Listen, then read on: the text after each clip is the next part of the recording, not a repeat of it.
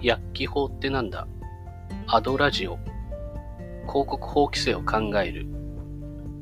皆さんこんにちは。番組パーソナリティ薬機コンサルタントの上野俊治です。この番組はですね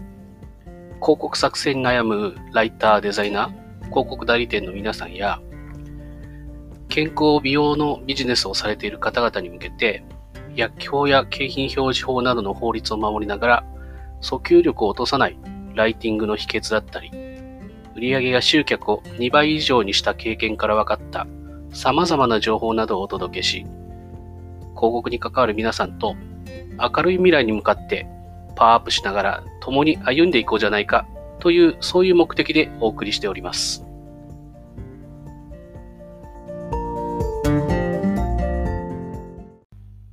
さて、今回はですね、医療と医療類似行為についてというテーマでね、お話をしていきます。まあ、医療というのはですね、まあ、皆さんのまあイメージしている通りなんですけども、まあ、お医者さんですね、医師の行う医療行為のことになります。まあ、病気の治療だとか診断、まあ、もしくは予防のために、まあ、医学的な知見に基づいて、まあ、行われる行為のことを指します。まあ一方でですね、衣類、医療の類似行為っていうのはですね、まあ何何かというと、まあ同じようにですね、まあ治療とか、まあ何かのこう保険の目的で、えー、あと器具などを使って対応したり、まあ、生体であれば、まあ、整骨院であれば、まあ、手足、もしくは精神作用を利用して、まあ、施術をするという行為にあたります。ポイントとしてはですね、医師の専門知識や、ま、技能っていうのは必要としないっていうところが定義の中心になってきます。で、医療と、まあ、医療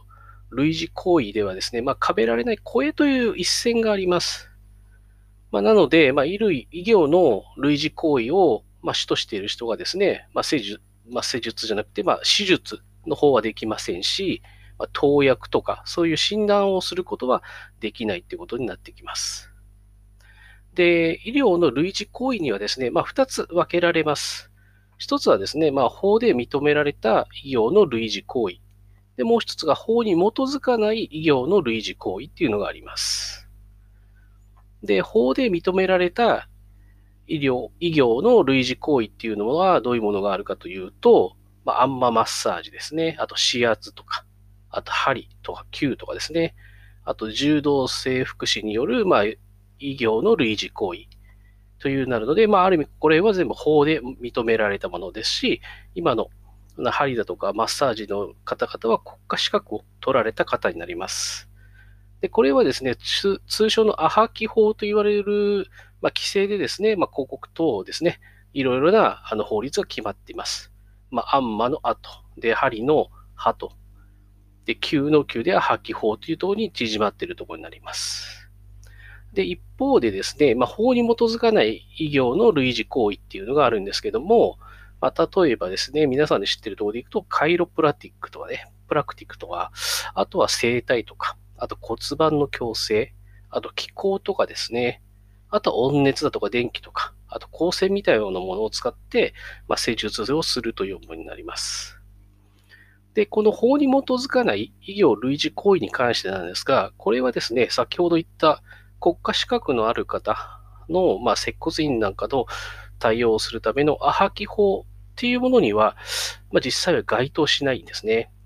なので、治療ということはできないんですけども、まあ、あくまでも施術という書き方がするのが基本になってきます。単に治療院だけに関係するものだけではなくてですね、まあ、例えばですね、エステサロンだとか、あとアロマサロンとかですね。で、まあ、そういうところでは、まあ、大体マッサージということがね、表現できないという話になってるんですけども、まあ、マッサージっていうのは国家国家資格に合格した人、まあ、先ほどで言ったアンマー師だとか、針とか臼歯とかで、渋滞整復師ですね。ああいう方以外はマッサージっていうのをね、訴求することはできません。なので、骨格し、国家資格を持たない方で、例えば、まあ、エステサロンでマッサージを行いますと書いてあるとか、あとはホームページ等で載っていれば、ここは、まあ、あの、違反ですよっていうところになってきます。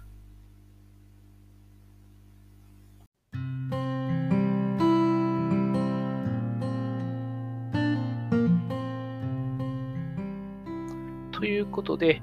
第34回目お届けいたしました。まあ、異業と異業類似行為っていうのがありまして、まあ、単純に言うと、まあ、3区分になります。まあ、異業というところではお医者さんの部分ですね。で、異業類似行為の中でも2つ分けられてて、法に基づく、法で認められた、まあ、国家資格を持っている人ががまたいる。まあ、ある意味、こう、針師だとか、あんまマッサージ師とか、まあ、整骨院、接骨院って方になりますね。であともう一つが法に基づかない国家資格を持ってない方ですね。まあ、異業類似行為がある。まあ、整体院だとか、あとマッサージという方がいらっしゃるということで、まあ、大体3分割されてます。で、その中で異業というところと、異業類似行為では、まあ、越えられない壁があると。そこの中で法律がいろいろこれからあるということになります。なので、そこでの細かい法律の話に関してだとか、まあ、OK 表現だとか NG 表現っていうのは、まあ、次回以降ですね、細かくお話をしていきますので、楽しみにしておいてください。今日も聞いていただいてありがとうございます。